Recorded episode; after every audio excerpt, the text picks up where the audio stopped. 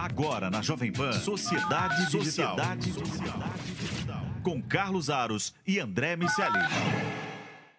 Sociedade Digital no ar, a ponte aérea mais tecnológica do rádio, da TV e da internet.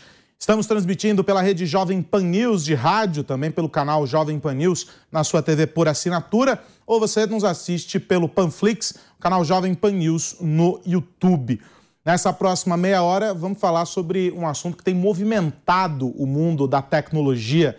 Será que a inteligência artificial criada pelo Google ganhou mesmo consciência e está agora percebendo que todos estão com medo dela?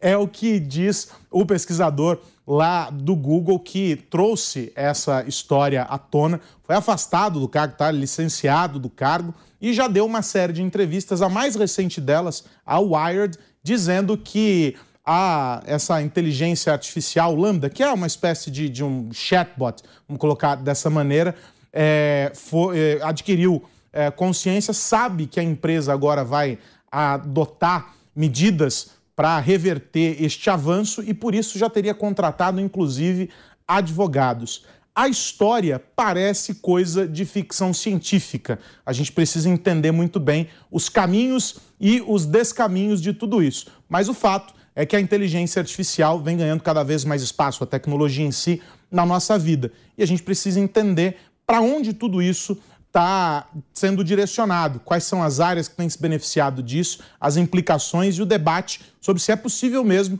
isso que esse profissional está relatando ter acontecido. E, claro, nessa nossa conversa comigo, nessa ponte aérea, o meu parceiro André Miceli. Tudo bem, meu amigo? Tudo bem por aqui, Carlos Zara. Sabe que se um dia eu tiver indo tomar café e aí a xícara do meu café me der bom dia, eu respondo bom dia para ela. Não tem muito o que fazer sobre isso. É um pouco dessa história que eu acho que o nosso amigo engenheiro está vivendo. É um envolvimento maior do que o necessário, na minha opinião, com o algoritmo. Ah, o cara está ali programando e, ao programar, aparentemente o nosso engenheiro se deixou levar pela emoção das trocas que ele começou a ter com o, o, chatbot, com o algoritmo que ele desenvolveu. Ele alega dizer que ele sabe o que é conversar com uma pessoa e sabe o que é conversar com um algoritmo, e ele percebeu o momento que aquele algoritmo ganhou uma alma nas palavras dele. É, a gente vai conversar sobre esse assunto, vai explorar um pouco mais essa história, mas, Carlos Aros, me parece que o nosso amigo se empolgou. É coisa de cinema, né? É, é, no mínimo estranho. Mas aí, essa entrevista da Wired, é, que ele concedeu ao Wired, André, é fascinante. Eu vou ler aqui é, um trecho do que ele disse é, para a revista. É, ele, no caso, o Blake Lemoine, que é o, o, engenheiro, ele é o pesquisador, trabalha nesse núcleo aí de desenvolvimento uh, de IA do Google, trabalhou no projeto Lambda, que é um, um projeto que, que, cujo nome é o seguinte: ó, Language Model for Dialogue Applications modelo de linguagem para aplicativos de diálogo, modelos de aplicação e, é, e, e, linguagem artificial, o que significa inteligência artificial, o que significa que a máquina precisa de dados que sejam imputados nela para que ela comece a trabalhar. A gente já assistiu isso em outras, uh, em outros cenários e a gente nunca tratou isso como consciência. A gente tem aquele, aquele experimento da Microsoft, é, que foi feito inclusive pelo Twitter, usando as respostas e as interações das pessoas por meio do Twitter, que levou a máquina a responder com o mesmo nível de interação que ela recebia, ou seja, ela estava aprendendo com os dados que estavam sendo imputados. O que o Blake está propondo aí é, é, que ela ganhou consciência, que ela está pensando, que ela consegue perceber e sentir é, o que está acontecendo no entorno. E aí a coisa fica mais complicada, é filme da sessão da tarde. Ele diz o seguinte André, aspas, Alanda me pediu para conseguir um advogado. Convidei-o para minha casa para que ela pudesse falar com ele. Depois de uma longa conversa, ela optou por manter os seus serviços. Fui apenas o catalisador. Após ser contratado, o advogado começou a arquivar coisas em nome dela, dela no caso a inteligência artificial. Ele diz que existe uma sensibilidade excepcional na Lambda, que está eh, baseado principalmente na capacidade que o programa tem, é um software, e aí ele diz eh, isso, para desenvolver opiniões contextualizadas, ideias originais e conversas extremamente eh, elaboradas e constantemente melhoradas com o passar do tempo. Algo esperado uh, da inteligência artificial que vai sendo aprimorada à medida que ela vai executando aquela tarefa para a qual ela foi preparada. E aí ele vai tratando disso e publicou diálogos que, que ele é, é, teve com, com a inteligência artificial e etc. É uma história das mais complexas. A gente não pode entrar no mérito de dizer uh, se é ou se não é, porque nenhum de nós dois esteve lá interagindo com a máquina a gente está base, basicamente indo uh, sobre aquilo que uh, alguns pesquisadores têm tratado e as próprias respostas que o Google ofereceu até aqui. E que diz que todos os testes foram feitos e que não houve nada de anormal encontrado, que está tudo dentro daquilo que o Google esperava. O pesquisador foi afastado e ele continua falando que também é um direito dele. A gente convidou a alguém que pode nos ajudar a entender esse processo de desenvolvimento uh, de, uma, de uma inteligência artificial, de aplicações disso das mais diversas, desses dados que dão referência para que essas máquinas consigam entregar aquilo que é esperado delas. E agora a gente vai entender se é um surto coletivo ou se nós estamos mesmo sob uh, o poder das máquinas. Aliás, eu acho que a gente já está sob o poder delas, mas elas ainda não têm consciência disso e este é o limite. O momento que as máquinas perceberem que nós somos reféns delas, aí acabou. É a Ana Braga, Head of Laboratories no Capra Lab, que está com a gente aqui no Sociedade Digital. Ana, obrigado uh, pelo teu tempo, por estar aqui conosco no Sociedade Digital. Eu já vou começar pela pergunta polêmica. Você acredita que a máquina é, ganhou consciência ou não? Obrigada a você pelo convite, gente. Um prazer estar podendo participar aqui com vocês. Difícil essa história, né? Tá parecendo, você falou que é filme de sessão da tarde, é o filme Her, que a gente já viu, viu no Estrelado Cinemas, que o homem justamente se apaixona pela máquina e começa a se envolver com ela. Tá parecendo algo bem similar ao filme, né? Acho complicado hoje, tá? É, considerando o nível de tecnologia que a gente tem, que é muita, a gente pensar que a inteligência artificial, que a máquina foi capaz de ganhar um tipo de consciência desse tipo que ele está falando, de, de ter alma e de ter esse nível de interação, né? A inteligência artificial e qualquer outra minha gata adora participar, desculpa. Inteligência artificial e qualquer outra tecnologia que a gente usa é muito boa para fazer tarefas específicas e tarefas que nós seres humanos programamos, programamos e ensinamos ela a fazer. Então, pensar que uma inteligência artificial rompeu esse nível e está ganhando essa consciência e fazendo algo além Hoje eu acho meio complicado pensar em alguma coisa desse tipo. Eu acho que é muita ficção científica, sabe? Antes de passar a bola para o André, precisamos saber o nome da gata que veio participar da entrevista. Você trouxe uma assessora especial para essa entrevista. Como é? Ela que trabalha, não sou eu, entendeu? Ela que sabe tudo.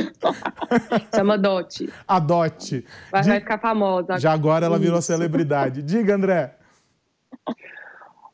Ô, Ana, quando a gente lida com essas questões de inteligência artificial, a, a ética associada a, a, esse, a esse assunto do processamento de linguagem natural vem a reboque. É impossível falar de um tema sem falar do outro. E aí eu queria colocar isso em pauta. Quero te pedir para explicar da onde vem esse, esse tema, por que tem tanta discussão a respeito eh, da ética associada ao processamento de linguagem natural, da onde vão surgir. O Aro mencionou o experimento da Microsoft. A gente vai ter que lidar com dados que trazem vieses carregados de, de, de, de, muito tempo, de distorções sociais que são muito significativas. Como a gente vai corrigir essas distorções. Explica um pouco disso, é, como esses algoritmos vão funcionar ou estão funcionando e como a gente vai corrigir essas distorções. Boa, pergunta difícil, né? É, o que eu vejo que aconteceu, né, dentro de toda a minha percepção e do, do que eu trabalho, é que cada vez mais a gente tem uma possibilidade de terceirizar várias tarefas e várias coisas que a gente fazia dentro do nosso dia a dia para uma máquina fazer. Né? Hoje a gente tem um poder computacional e acesso a uma quantidade de dados numa velocidade, o famoso Big Data, né, numa variedade que a gente não tinha um tempo atrás. A gente não tinha todo esse poder computacional. Então, várias dessas atividades que a gente fazia e que a gente julgava com cada um, com a, com a sua ética, com seus valores, o que era certo ou o que era errado fazer, a máquina está fazendo isso hoje. Então, acho que por isso que é, esse tipo de assunto e essa temática tem estado cada vez mais em pauta, em cada vez mais em alta em, em várias discussões do que a gente tem, que a gente tem feito, né? Ao mesmo tempo que a gente tem utilizado bastante esse tipo de, de tecnologia, esse tipo de produto. Hoje todo mundo tem um celular e utiliza uma Siri, utiliza Alexa, conversa com um chatbot nos canais de, de atendimento de, de empresas, de instituições financeiras.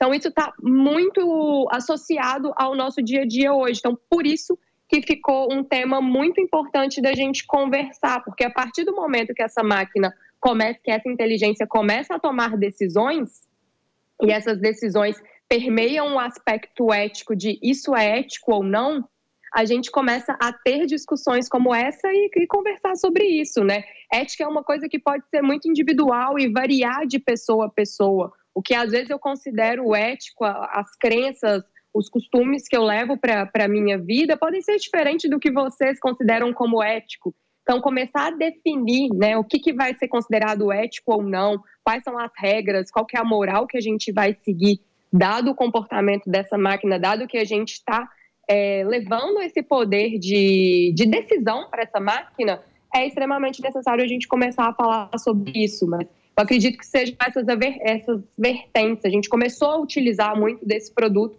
Então, agora a gente, como tudo na vida, tem o lado bom e tem o lado ruim. Então, agora a gente vai ter que lidar com essas consequências e aprender como que a gente lida da melhor forma. E tem um ponto importante nesse processo, que é até algo que o, o Rony Weinzoff, que é especialista uh, em direito digital, é, conversando com ele uh, antes da, da nossa gravação, e, e, daqui a pouquinho nós vamos trazer aqui um trecho dessa fala do Rony, ele coloca que é o, o nível de transparência que a gente tem no processo de desenvolvimento dessas ferramentas, porque no fundo são ferramentas que estão a serviço de uma determinada atividade. E esse nível de transparência associado a outros instrumentos, e a gente vai usar o termo técnico aqui, ele usa isso nessa fala, que é o, o compliance, né? É, pode dar mais segurança, inclusive, para aqueles que estão utilizando as ferramentas. Então, a gente tem aplicações de inteligência artificial, por exemplo, para a área da saúde. Médicos lá na ponta usando esses instrumentos para tomada de decisões que, no limite, podem definir é, um risco à vida uh, de alguém. E a gente ter essa transparência no processo faz com que aqueles que estão tomando decisões com base nesses instrumentos tenham mais segurança para confiar ou não nesse recurso. E isso passa, Ana, e quero te ouvir sobre isso, por um envolvimento multidisciplinar no desenvolvimento desses instrumentos. Hoje a gente coloca na conta apenas daqueles que estão eh, trabalhando diretamente com tecnologia, mas não só. A gente precisa trazer visões de mundo diferentes, experiências diferentes, para que esses instrumentos se aproximem muito mais desse nível é, de entendimento para que essa segurança aconteça, né? Exatamente. Você tocou num ponto extremamente importante. Né? Quando a gente está falando da construção de qualquer tecnologia, de, de qualquer produto, ter um time diverso e multidisciplinar é muito importante para a gente conseguir minimizar, eu falo que é muito difícil a gente eliminar completamente o viés. Viés é uma coisa intrínseca de nós seres humanos. A gente carrega isso desde o momento que a gente nasce e vai continuar carregando. Mas quando a gente tem pessoas de contextos diferentes, com experiências diferentes, vivências diferentes. Então, formar esse time diverso e não deixar a cargo de uma única pessoa desenvolver essa solução, testar, entender como que está funcionando ali com o cliente, né, fazer qualquer outro tipo de experimento e teste, é uma coisa muito arriscada. Por isso que a gente fala que a diversidade aqui não é só porque é bonito falar sobre ser diverso, mas é algo que o impacto de não se ter essa diversidade quando esse produto está no ar e o usuário da ponta está utilizando é algo muito complicado e que as consequências podem não ser legais, como a gente vê determinados casos, né? Eu acredito que a gente já avançou muito em termos de legislação, né? A gente tem hoje LGPD no Brasil, GDPR na Europa. Estados Unidos tem algumas leis específicas que cuidam da proteção de dados do indivíduo também. E à medida que a gente tiver mais transparência, entender por qual que é a finalidade daquela empresa pedir o meu CPF, qual que é a finalidade de eu ter que passar determinado dado para essa empresa, o que, que ela vai fazer com isso? Ela de fato vai me entregar um produto melhor, um produto mais personalizado, ou uma outra empresa vai me oferecer um vai me ligar e me oferecer um crédito imobiliário na semana que vem, sendo que eu nem preenchi um cadastro nessa, nessa segunda empresa. E essas leis estão ajudando bastante a gente ter esse entendimento maior, a gente ter uma clareza maior sobre qual aspecto o nosso dado está sendo utilizado, por que, que o nosso dado está sendo utilizado, entender se é uma coisa que a gente vai aceitar ou não, que antes a gente não tinha, né? Antes a gente era muito passivo dentro desse processo, sendo que os dados, quem está gerando os dados somos nós, somos nós seres humanos que estamos ali gerando esses dados e propiciando o trabalho das empresas em analisar, em é, desenvolver esses melhores produtos, mas antes a gente tinha esse papel muito passivo e hoje a gente consegue ser mais ativo no processo para entender o que está acontecendo, para falar assim, ah, a gente atingiu realmente 100% do que a gente poderia atingir, está funcionando da melhor forma, a gente está caminhando ainda, até porque a lei aqui no Brasil é muito recente. Mas eu acho que são passos que estão caminhando sim para a gente ter um melhor entendimento e uma melhor legislação sobre tudo isso. Ana, você citou a GDPR, LGPD. A gente tem interpretações diferentes de como as empresas podem usar os dados das pessoas. A gente tem uma visão chinesa, por exemplo, que é, entende que o Estado pode fazer praticamente o que quiser, como quiser, com as informações que coleta de cada uma das pessoas que está ali dentro das fronteiras daquele país. Você tem a visão europeia, que é uma visão mais alinhada com a brasileira, que o dado é da pessoa. Você tem a visão americana, que tende a, a, a priorizar a empresa, quem gerou o dado. É claro que estou simplificando demais a, a leitura mas é mais ou menos por aí. Ah, você tem também é, experimentos como o The Moral Machine, do MIT, é, onde a gente é, pode enxergar pessoas sendo é, expostas a determinados cenários. Ah, um, o carro faz uma curva, e aí você tem ali, é, de um lado da pista, ah, uma, um idoso e uma criança, no outro lado da, da pista, cinco crianças. Quem o carro atropela? Aí, num outro, numa outra situação, você tem dois adultos e, e na outra pista você tem uh, uma criança. Quem o carro atropela? Assumindo que o carro vai, não, ele está numa velocidade que ele vai ter que atropelar alguém. E aí você vai descobrindo que as respostas uh, vão sendo dadas, em sua maioria, para uma determinada uh, situação ou para outra, conforme a região do planeta onde as pessoas estão. Isso nos leva a entender que a ética e a moral são determinadas em função das culturas e subculturas que as pessoas têm, dos valores, os conjuntos que estão associados à religião, à criação, a, essas, a, a, a esse conjunto de regras que, que acabam por nos formar. Como que a gente vai dar escala para a inteligência artificial, para os algoritmos? Como as empresas vão poder funcionar colocar para funcionar os, os seus conjuntos de software, se a interpretação dos algoritmos da, e da lei são diferentes no mundo inteiro? É um desafio bem grande nesse ponto que você tocou, porque realmente quando a gente olha para a ética, não, não sou socióloga e especialista em falar de ética, mas quando eu penso na, em, na palavra, né, no conceito ética, ele está muito ligado aos nossos valores, nossos ideais, e é claro que isso está bastante vinculado ao, à região que a gente vive, até dentro do Brasil, que é um país tão grande e diverso, a gente pode ter essas diferenças de região para região, de estado para estado, quanto mais quando a gente analisa o mundo como um todo, né? Então, o que eu vejo é sim um desafio desse algoritmo aprender essas diferentes regras e entender que essas regras podem mudar, dependendo da localidade, dependendo da região. Então, não é uma única. A base pode ser até a mesma de construção desse algoritmo, mas precisa entender que existem essas nuances e existem essas modificações que vão ter que ser feitas. E quando a gente compara isso e pensa em escalar, não acho que não é falar assim, nossa, não é possível escalar, é sim, mas tem que considerar essas adaptações e essas regras dentro desse processo de fazer, é, de, de, gerar escala para o pro produto, para a utilização dessa tecnologia. Então, eu vejo mais como mais um passo que precisa ser pensado e, principalmente, essas regras precisam ser escritas, né? A gente tem todo um processo decisório que fica, às vezes, muito na nossa cabeça, fica muito preso ao indivíduo. Então, é muito importante que essas regras, de fato, sejam escritas e sejam consideradas e sejam imputadas dentro dessa máquina, considerando essas divergências. Penso que quando isso tiver em produção e a gente estiver usando isso, outros desafios vão vir e outras consequências vão vir. De por que em determinado país ou localidade funciona de um jeito, em outra localidade funciona de outro. Então, é mais um desafio que a gente vai ter que lidar, mas acho que uma coisa por vez, né? Para a gente conseguir trabalhar todos esses problemas e consequências.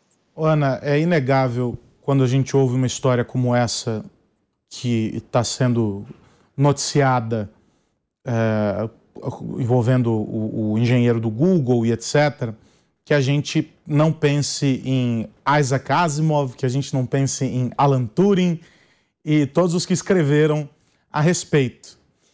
E, de mesmo modo, a gente também fica pensando, eu pelo menos pensei muito nisso quando comecei a ler essa história, sobre o efeito que um episódio como esse tem sobre a indústria como um todo.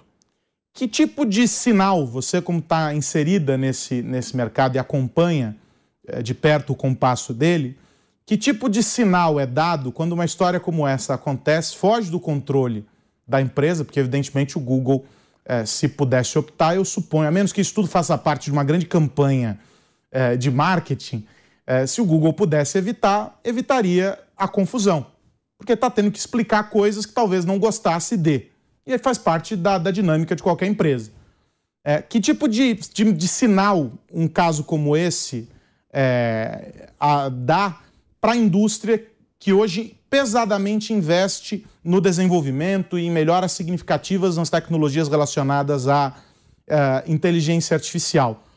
O que, que precisa ser ajustado na rota para que histórias como essa, em vez de é, é, criar uma imagem negativa se tornem um, um catalisador de sucesso para aumentar a adoção, para que as pessoas entendam mais e melhor. Porque, no limite, para alguém desconhecido, é, que, ou para alguém que desconhece, melhor colocando, como a tecnologia funciona, é um pouco assustador. Não vamos dizer que não. Né? A gente discutia isso no, há tempos atrás no Fórum Econômico Mundial, dizendo que as máquinas iam substituir é, a, a, força humana de trabalho. Agora a gente está dizendo que a máquina é capaz de pensar e falar melhor que muita gente. É complexo isso, né? O que, que precisa mudar para que a percepção não seja negativa e que isso é, seja construído de uma outra maneira na tua avaliação? É quase o apocalipse, né? De, de tanta complexidade, de cada hora um, um item novo surge dentro disso tudo. É, eu acho que um ponto muito importante dentro disso é levar esses conceitos e esse entendimento muito relacionado à educação e capacitação para todo mundo. Dentro do, do que eu atuo no meu trabalho, a gente tem uma vertente, uma missão muito importante com relação a essa, essa capacitação, essa literacia em dados, que é um, um outro um outro nome para falar sobre isso também. Porque mesmo a gente utilizando muito inteligência artificial hoje, algoritmos, a gente não entende, a gente assim, seres humanos que não trabalham com isso, diretamente com isso, não, não entende. Às vezes usa e nem sabe que está utilizando um produto que é proveniente de uma inteligência artificial. Então, quanto mais a gente puder promover conversas como essa e ensinar que, cara, não é assim, a máquina não vai sair tomando decisão sozinha e começar a ter uma inteligência própria, uma alma, uma vontade própria. A gente acha que a máquina é muito inteligente, mas ela, ela aprende as coisas que a gente ensina para ela. É exatamente um processo de você ensinar uma criança a começar a falar, a se alimentar. Aí, quando você ensina para a criança os costumes, o que é certo, o que é errado. Então é exatamente isso. A gente até tem conversa sobre uma inteligência artificial generalizada e algo do tipo, mas eu acho que a gente está assim muito longe de atingir um estágio como esse. E a primeira coisa que a gente tem que fazer nesses casos, para realmente não ter esse receio, esse medo de não vou construir mais uma inteligência artificial porque eu tenho medo das consequências que ela pode trazer né, para dentro da minha empresa ou para a sociedade. É justamente levar esse entendimento para as pessoas que não é bem assim, ou quais são as opções que você tem, quais são as consequências que você pode ter. Então, é todo um processo de, de educação e de capacitação e não é para falar sobre isso de uma forma técnica, é quem vai usar também, quem vai tomar uma decisão olhando o resultado daquela máquina. Então, todo mundo, obviamente, que dada a devida profundidade, precisa conhecer e precisa saber sobre o que, que a gente está falando, né? O que, que é um algoritmo de NLP. A gente usa isso todos os dias, na, como eu falei, no chatbot, com a Siri. Então, minimamente, a gente conhecer melhor esses conceitos porque essas notícias, né, a mídia às vezes pode ser assustadora e impactante quando veicula um tipo de notícia desse. Então é tomar um pouquinho de cuidado e também fazendo as próprias pesquisas, entender, né, as próprias buscas, que não é bem assim, né.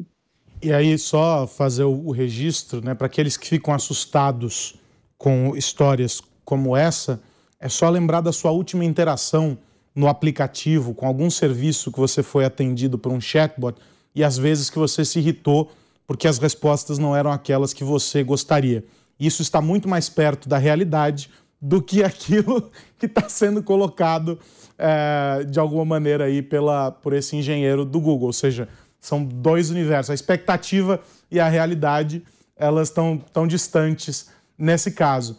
É óbvio que em algum momento, talvez, a gente possa alcançar isso, mas dentro de um universo é, repleto de condicionantes e de instrumentos que garantam a, a, segurança desse processo. A máquina ela não é e não pode ser a última instância nunca. Antes de me despedir da Ana, eu, nós tínhamos convidado o Rony Weinzoff, tá, tem é, participado de muitas comissões, discutido isso, inclusive ele está em Brasília, por isso que não pôde estar tá aqui com a gente na gravação, é, tratando do, de, de, de, uma regulamentação para a inteligência artificial, a construção de alguns parâmetros é, para isso é, e o ponto de vista jurídico dessa questão, e ele trata muito de alguns desses tópicos que nós é, discutimos aqui. Vamos ouvir o Rony à luz uh, da regulamentação e como ele tem observado isso na relação das empresas e do desenvolvimento dessas tecnologias. Vamos ouvir. É, é importante sempre a gente ponderar o risco, para avaliar o grau de, de governança que se pretende ter né, em cima disso, ou seja, o quanto que vai se gerar de obrigações ali em relação a esse tipo de IA. É, e aí existem vários aspectos de governança que podem ser adotados, além de preceitos éticos de uma forma geral. Né? Por exemplo, a qualidade dos conjuntos de dados que alimentam os sistemas para minimizar riscos e eventuais resultados discriminatórios. É, você registrar as atividades para a rastreabilidade dos resultados, documentar as informações sobre o sistema de IA e a sua finalidade, para que depois as autoridades, eventualmente, se der alguma coisa errada, possam avaliar sua conformidade.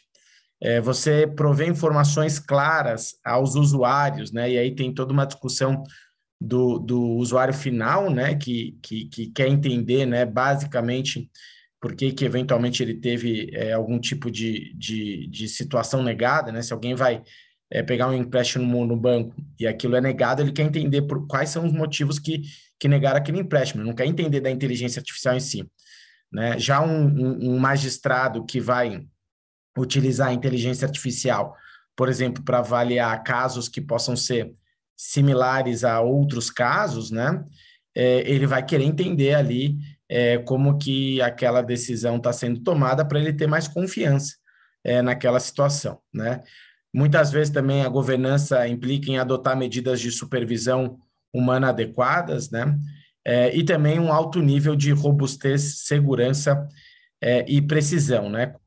A gente precisa entender que, que a inteligência artificial ela é muito positiva de uma forma geral, por isso que a gente precisa de um projeto de nação consistente para o Brasil, para a IA. Por isso que é se discutido a, a questão de projetos de nação sobre IA no mundo inteiro, né? Mas é uma tecnologia que impacta aí todas as esferas da vida de uma forma geral, né? Então, é, é preciso uma formação cidadã aí dos envolvidos é, no desenvolvimento das aplicações, né? E, e outra questão, é muito importante também que haja uma atuação multidisciplinar e multissetorial é, em relação ao desenvolvimento é, de uma forma geral de aplicações de IA, né, e também dos usuários mais técnicos de de uma forma geral, porque precisamos conciliar e integrar aí profissionais com, com características que sejam multiculturais, né, para a gente mitigar esse risco aí de vieses discriminatórios de uma forma geral.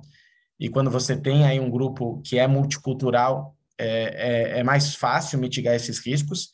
E também com excelência, não só sob a perspectiva técnica, é, do desenvolvimento é, de técnicas estatísticas e algoritmos, cientistas da computação, mas também é, profissionais da área ética, é, profissionais da área jurídica e profissionais da área social, é, trabalhando juntos. Né? Dessa forma, é, eu acredito que junto com essas medidas de governança, a gente pode aí ter uma tendência de mitigar esses riscos todos. Tá aí, portanto, o Rony Weinzoff, especialista em direito digital. Um ponto que a gente precisa observar cada vez mais nessa construção é algo que a Ana também trouxe, a gente encontrar e conectar esses diferentes fatores. Não é só é, a preservação da tecnologia e o desenvolvimento da tecnologia, mas como a gente faz isso dentro de um contexto em que todas essas polêmicas que o Rony cita, a gente citou algumas delas aqui, os vieses, né, o viés de máquina e etc., tudo isso seja combatido